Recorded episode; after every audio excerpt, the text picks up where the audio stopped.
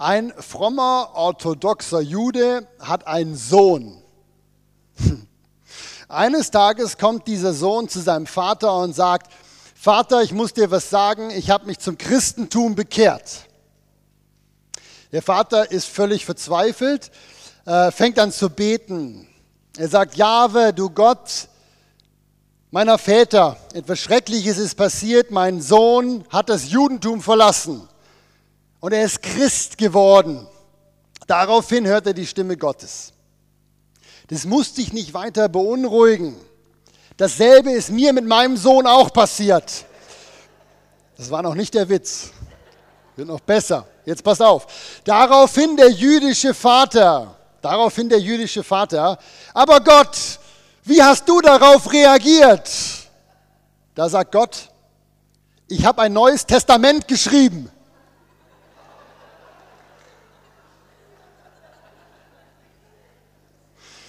Also bei uns auf der Konferenz war das Lachen lauter, länger, aber ihr habt beim ersten Teil dafür mehr gelacht. Das ist gut. Neues Testament. Ja? Also, vielleicht fragt ihr euch jetzt, wieso erzählt er so einen Witz?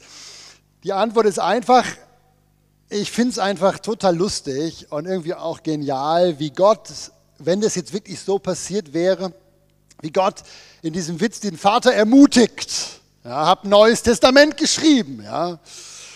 Ähm, ich möchte heute mit der Predigt euch auch ermutigen. Und zwar richtig nur ermutigen. Die Botschaft von heute ist total leicht. Ihr kennt mich ja, manchmal habe ich Predigten, wo man denkt, wow, das ist jetzt aber wie herausfordernd, das geht tief, das haben wir noch nie gehört. Heute wird es puppi leicht, ganz einfach, ermutigend. Und wenn ihr aus diesem Gottesdienst rauskommt, könnt ihr das, was ihr gleich hört, sofort anwenden in euer Leben. Ja, ich weiß, viele von euch fahren in die Herbstferien, in den Urlaub. Äh, nehmt es mit, wenn euer Wagen zwischendrin stehen bleibt. Könnt ihr das anwenden? Ihr könnt es anwenden, wenn ihr gerade mit Krankheit zu kämpfen habt. Ihr könnt es anwenden im Alltag, das, was ihr heute hört. Und von daher lasst euch doch darauf ein, weil ihr müsst im Grunde eine Sache wissen, diese Predigt ähnelt ein bisschen einer Bergwanderung. Ich habe euch ein Bild mitgebracht da. Wir kommen ja aus dem Berner Oberland. Wir wissen ja, wie das mit einer Bergwanderung funktioniert. Ne? Bevor man diesen wunderschönen Blick vom Gipfel runterwerfen kann, muss man erstmal hochsteigen. Und die Predigt ist genau so. Ja, bevor ihr euch ermutigen lassen dürft, müsst ihr mit mir zehn Minuten schaffen. Mit hinaufsteigen, das ist das Bild. Ja. Ich habe das selber ganz praktisch auch erlebt hier im Konfirmationsunterricht. Schön, dass ihr dabei seid. Ja, als wir das Thema, was ich euch heute Morgen mitgeben möchte, als wir das im biblischen Unterricht hatten, war ich noch überrascht, wie langweilig die Kids das fanden. Die sagten, boah Marlon, wann machen wir endlich wieder was Spannendes? Und ich wusste gar nicht, wo das Problem ist. Ähm, aber dann als wir alles durchgemacht hatten, diese einzelnen Schritte den Berg rauf und ich ihnen das Gesamtbild gezeigt habe, was das jetzt bedeutet, da fanden sie es auf einmal cool. Ich hoffe, das geht euch genauso. Lasst uns gemeinsam auf den Berg raufsteigen und dann nachher die Aussicht genießen. Also, die Bibel zeichnet ein umfassendes Bild von Gott. Ja, es gibt jede Menge Geschichten, es gibt prophetische Worte, es gibt zu guter Letzt auch noch die ganz vielen Namen von Gott, die alle für gewisse Eigenschaften stehen. Und wenn man so die Bibel durchgeht, findet man eine Riesenliste an Charaktereigenschaften von Gott. Keine Angst, ich möchte mit euch nicht diese Riesenliste durchgehen. Ich möchte euch heute Morgen nur sechs meiner persönlichen Favoriten weitergeben. Sechs Charaktereigenschaften von Gott, die wenn wir das wirklich im Alltag in uns einsinken lassen, absolut unser Leben verändern können. Und nachdem ich euch diese sechs gesagt habe, wird es nochmal sehr, sehr praktisch. Seid ihr bereit? Gut, also Schritt Nummer eins, das ist wie die erste Geschichte rauf auf den Berg. Ja? Eigenschaft Nummer eins, Gott ist allwissend. Ich lese euch dazu einen Bibelvers vor. Ich habe zu jeder dieser sechs Eigenschaften ganz kurzen Vers, dass ihr wisst, wo unter anderem kann man das rausnehmen. Ähm, hier können wir lesen, kein Geschöpf ist vor Gott verborgen. Alles ist enthüllt, aufgedeckt vor den Augen dessen, dem wir eines Tages gegenüberstehen werden. Ja. Solche Verse gibt es haufenweise in der Bibel. Ich habe mir einen rausgesucht von vielen. Und ich weiß, manchen machen diese Verse Angst, weil sie sagen, wow, ich kann ja gar nicht mehr unbeobachtet sein. Das stimmt. Man kann das aber auch von der anderen Seite sehen. Ich finde es eher ermutigend. Nichts kann passieren, was Gott nicht schon weiß. Erste Eigenschaft. Zweiter Schritt, zweite Eigenschaft. Gott ist allgegenwärtig. Ich finde, ähm, die Bibel ist voll mit super Versen dafür, aber die beste Geschichte, der beste Vers, den finde ich immer noch, äh, diesen ganzen Psalm 139, wo wir mal zwei, drei Verse draus lesen wollen. Ähm, hier schreibt der David über die Allgegenwart Gottes. Er sagt, wo sollte ich hingehen vor deinem Geist, Gott? Und wo sollte ich hinfliehen vor deinem Angesicht? Stieg ich hinauf zum Himmel, wärst du da.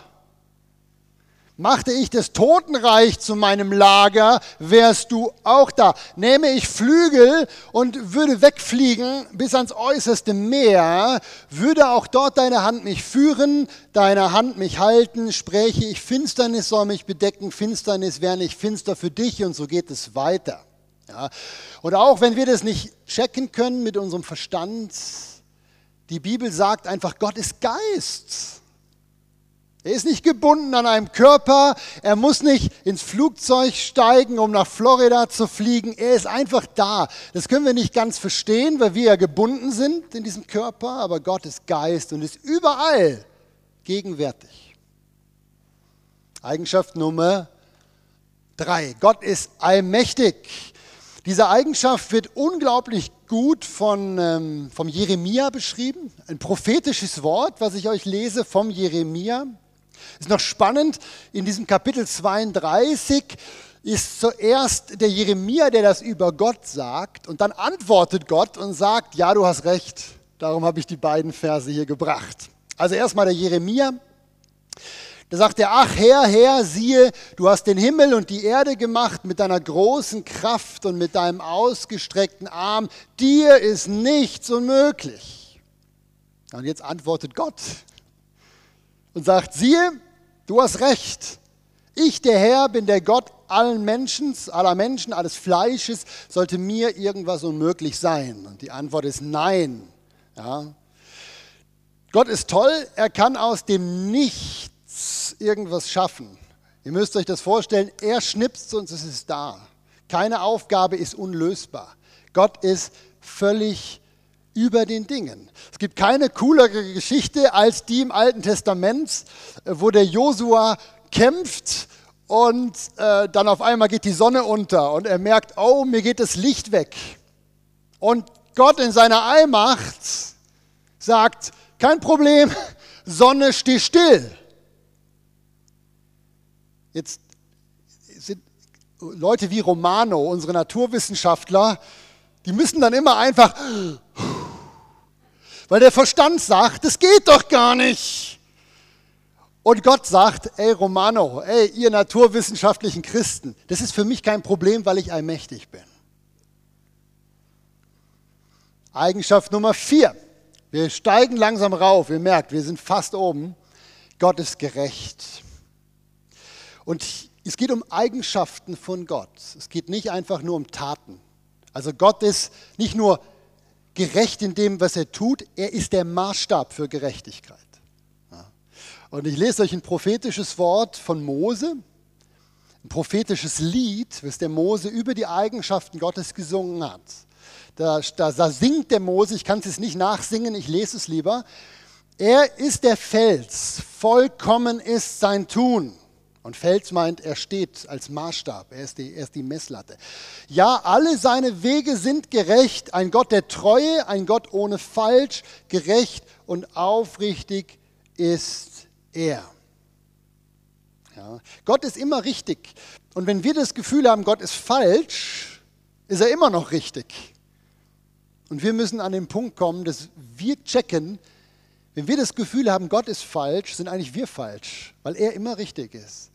Das ist wie eine Grundentscheidung. Gott ist richtig. In allem, was er tut. Ob es uns schmeckt, ob es uns gefällt oder nicht. Puh, herausfordernd. Genauso wie die Eigenschaft Nummer 5. Gott ist Liebe. Ja, und wieder gilt, er liebt nicht nur, er ist der Inbegriff von Liebe. Und wenn wir das Gefühl haben, Gott, was du gerade machst, ist gar nicht so lieb, dann sind wir falsch.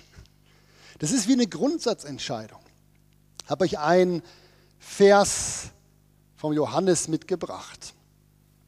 Da schreibt der Johannes, lasst uns einander lieben. Denn die Liebe ist aus Gott. Er fließt es aus. Ja? Ähm, wer nicht liebt, der hat Gott nicht verstanden. Denn Gott ist Liebe. Und ich glaube, dass viele Christen Gott oft nicht verstehen, weil sie Liebe auf eine Art und Weise beurteilen, wie sie geprägt worden sind. Liebe muss doch so und so sein. Und der Johannes schreibt, nee, Gott ist Liebe. Und wenn ihr das nicht verstanden habt, dass er das ist, dann habt ihr ihn nicht erkannt. Darin besteht die Liebe, dass wir, äh, äh, dass, äh, nicht, dass wir Gott geliebt haben, sondern dass er uns geliebt hat, seinen Sohn gesandt hat als Sühnopfer.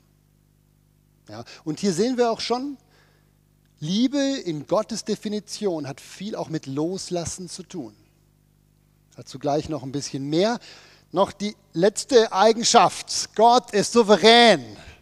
Ich mache keinen Hehl daraus. Das ist meine liebste Eigenschaft. In gewisser Weise vereinigt die alles. Die Eigenschaft mag ich sehr. Die Eigenschaft ist aber auch die, wo die meisten Christen Mühe mit haben. Also die meisten theologischen Diskussionen, die es gibt, sowohl in der Theologie als auch in der Gemeinde, drehen sich um die Eigenschaft zeige ich euch jetzt gleich, wieso das so ist. Ich habe einen spannenden Vers rausgesucht aus Misaja, wo ich finde, dass das gut zusammengefasst wird. Da, da, da spricht Gott selber durch den Jesaja. Er sagt: Bedenkt, dass ich Gott bin und keiner sonst. Ich bin ein Gott, dem keiner zu vergleichen ist. Und jetzt erklärt er, was das bedeutet. Ich verkündige von Anfang das Ende und von der Vorzeit verkündige ich, was noch nicht geschehen ist. Ich sage, mein Ratschluss oder das, was ich entscheide, das soll zustande kommen. Und alles, was mir gefällt, werde ich vollbringen. Ich habe es gesagt, ich führe es herbei, ich habe geplant, ich vollbringe es auch. Wow. Das ist die Selbstbeschreibung Gottes auf engstem Raum zusammengefasst das bedeutet, Gott hat die absolute Kontrolle.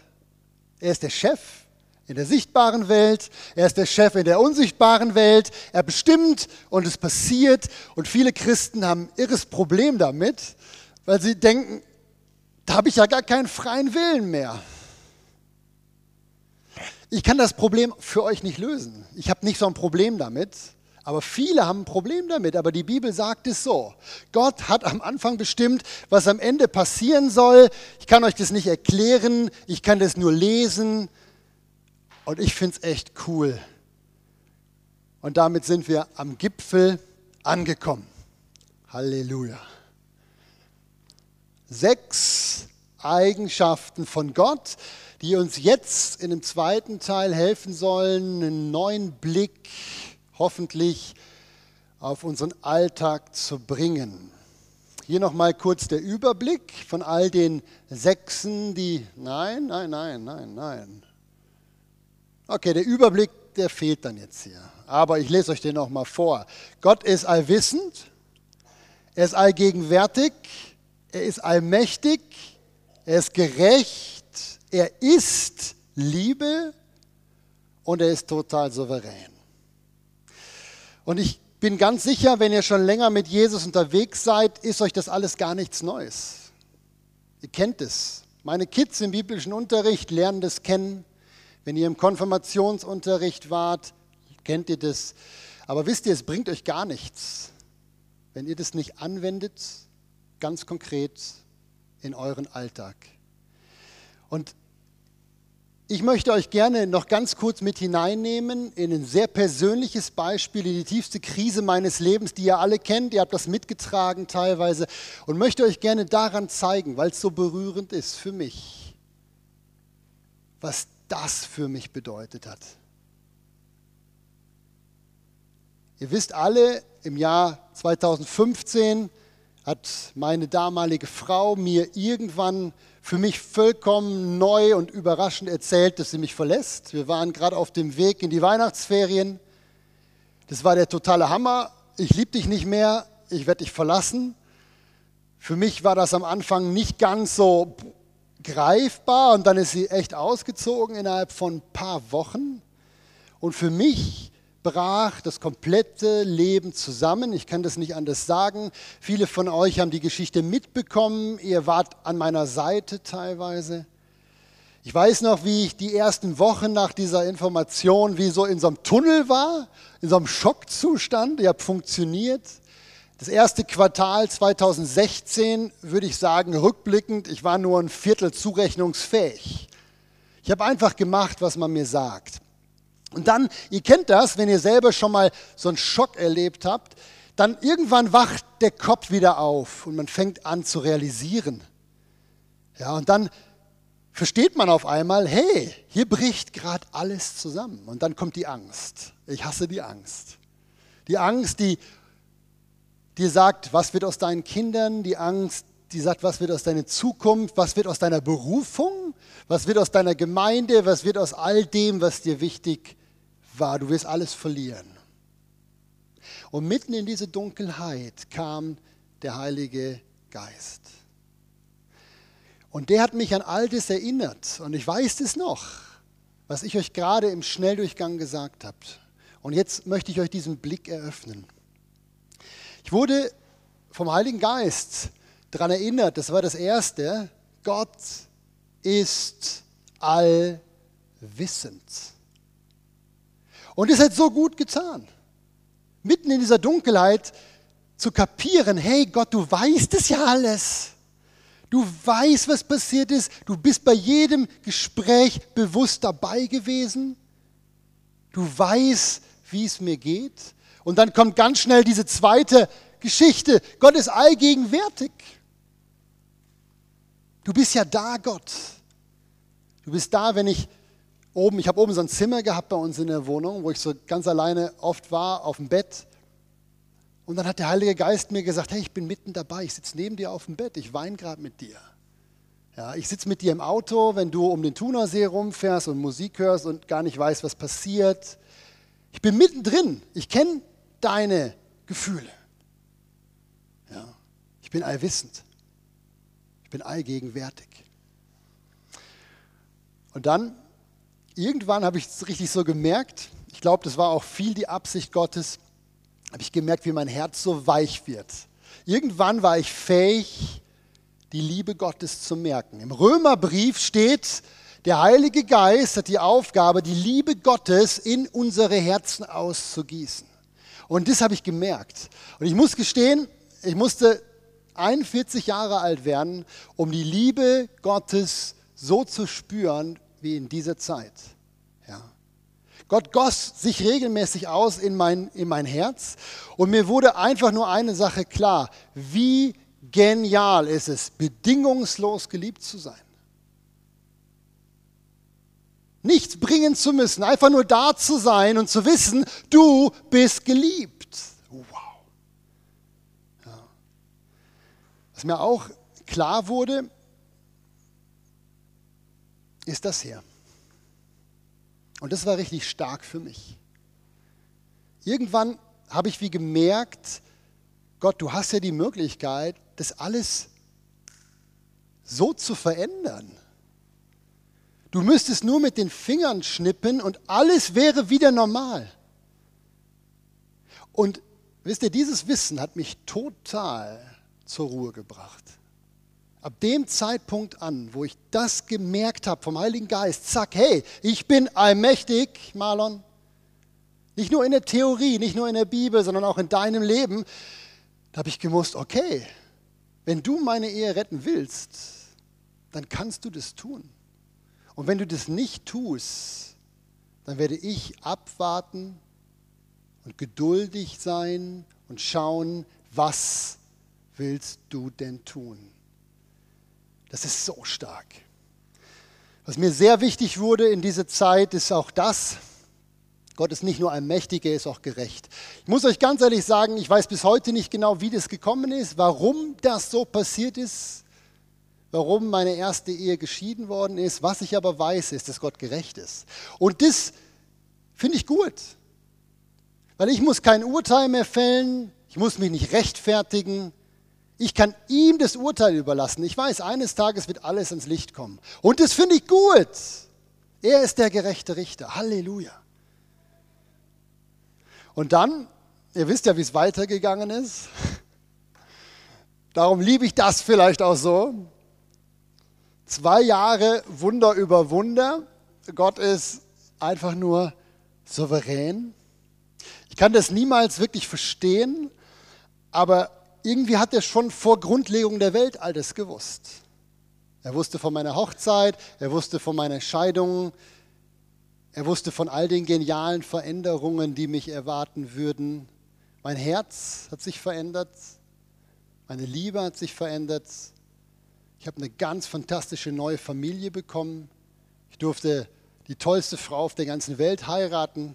Und es ist einfach nur der Hammer.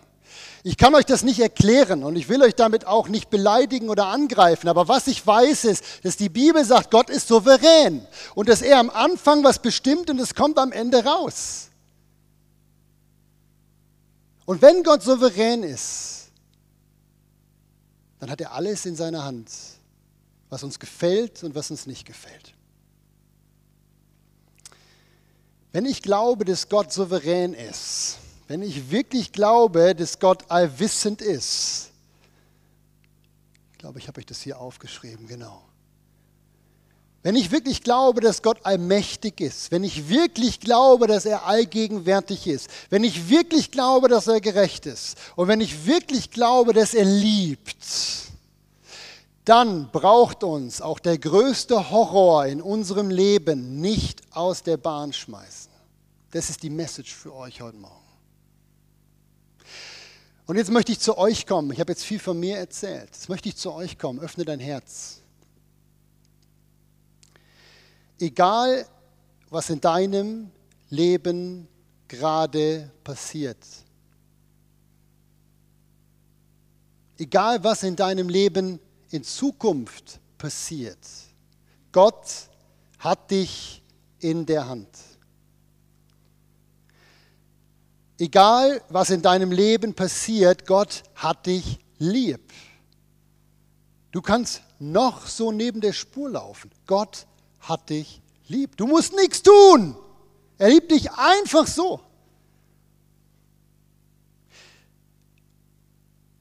Gott wird für Gerechtigkeit in deinem Leben sorgen. Auch wenn du dich gerade völlig abgezockt fühlst. Wenn du das Gefühl hast, das ist falsch. Gott ist gerecht und alles wird eines Tages ans Licht kommen. Gott ist ganz nah bei dir. Vielleicht nervt dich gerade die Einsamkeit in deinem Leben. Gott ist ganz nah. Öffne dich für ihn. Lass den Heiligen Geist dir die Gegenwart Gottes ins Herz gießen. Er weiß, wo du gerade drin bist. Lass es fließen. Er weiß es. Du kannst deinen Kopf zumachen vor der Wahrheit, aber er weiß, wie es dir gerade geht und er versteht es. Ich möchte gerne einen ganz wichtigen Satz dir sagen. In seiner Allmacht hätte Gott jede Zeit die Möglichkeit, ein Wunder zu tun. Das ist übrigens christliche Basic Und wir vergessen das so schnell. In seiner Allmacht hätte Gott jederzeit die Möglichkeit, ein Wunder zu tun. Zack, Ende, das ist die Botschaft. Er könnte dich retten, er könnte dich heilen, er könnte deine Umstände verändern. Glaubst du das?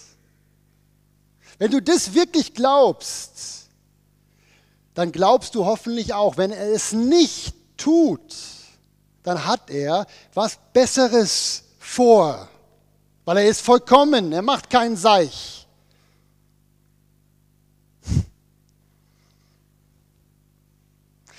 Ich habe niemals geglaubt, im Jahr 2016, dass ich hier mal stehen könnte und sagen würde, es ist so viel besser, als es war.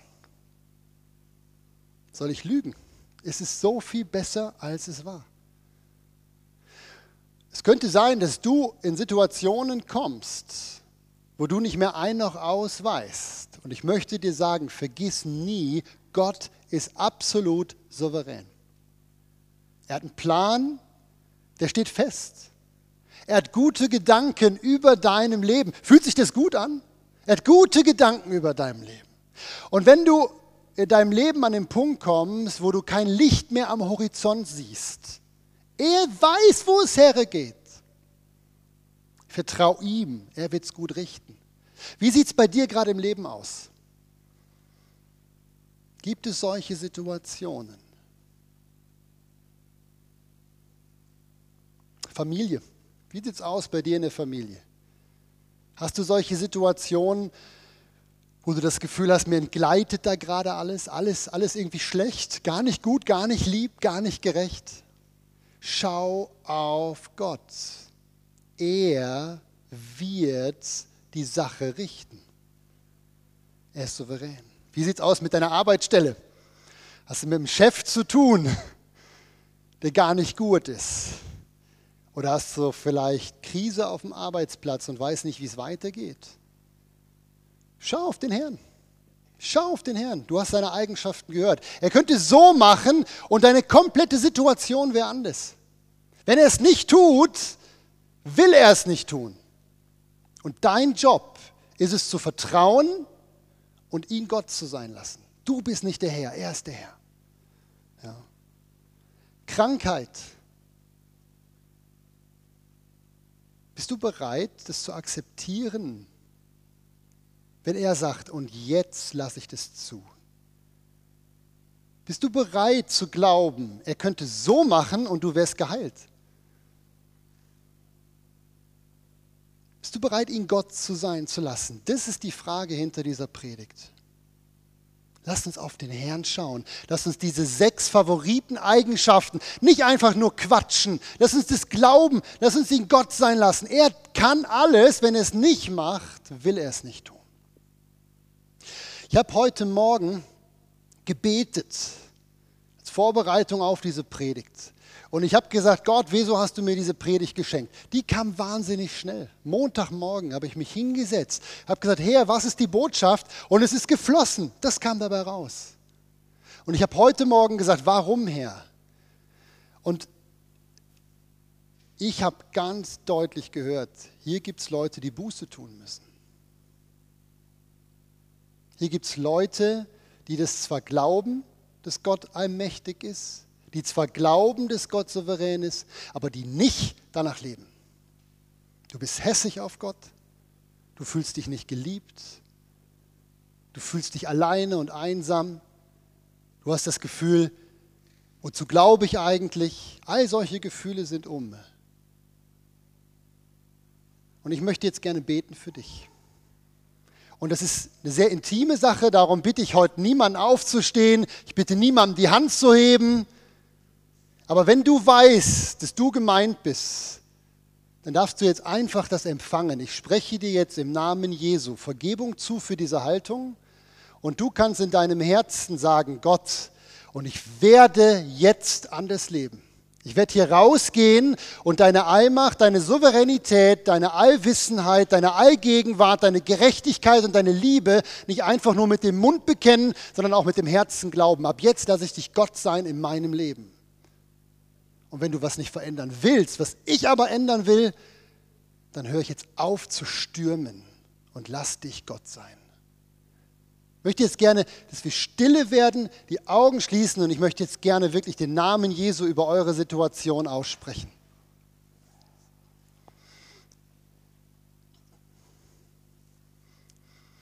Vater im Himmel, ich kann dir nicht genug danken für das, was du tust im Leben von uns. Preise dich für das, was du in meinem Leben getan hast. Und möchte dich bitten für jeden, der jetzt hier sitzt und für den dieses Wort jetzt gilt, Buße. Heiliger Geist, wirk du jetzt in den Herzen, die du auf dem Herzen hast. Und ich möchte euch im Namen von Jesus Vergebung zusprechen. Ihr könnt jederzeit zum Vater kommen. Er sieht eure Herzenshaltung und er vergibt euch von Herzen gerne, dass ihr hässlich auf ihn seid, dass ihr euch nicht unterordnen wollt in das, was er für euer Leben gerade geplant habt. Euch ist vergeben, ihr seid befreit im Namen und durch das Blut von Jesus. Aber er möchte von euch, dass ihr ihn Gott sein lasst in eurem Leben. Er möchte von euch, dass ihr ihn machen lasst. Er möchte von euch, dass ihr euch unter seine Hand unterordnet und dass er euch an das Ziel bringen darf, was er für euch möchte. Hört auf zu rebellieren, gebt frei und lasst ihn Gott sein. Wirke du jetzt an diesen Herzen, Vater.